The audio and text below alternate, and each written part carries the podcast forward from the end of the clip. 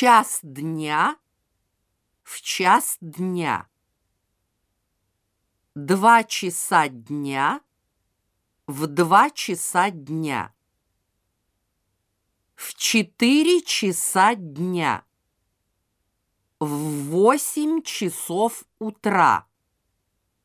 В восемь часов вечера. В одиннадцать часов утра. В одиннадцать часов вечера.